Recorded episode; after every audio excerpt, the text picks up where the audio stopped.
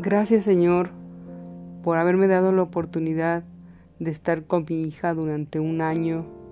Gracias Señor porque aunque la pandemia fue muy duro para muchas gentes o ha sido muy muy doloroso para muchas gentes, para mí fue una bendición porque jamás pensé que pudiera estar con mi hija todo un día completo, que pudiera convivir con ella sentir su cercanía. Gracias Señor, siempre lo decía con todo el corazón y gracias por habernos dado el techo, la comida, el alimento, la salud para estar conviviendo. Creo que me di cuenta de que pues la edad hace que uno cambie la forma de pensar y te pido perdón Señor por tantos errores que tuve como ser humano.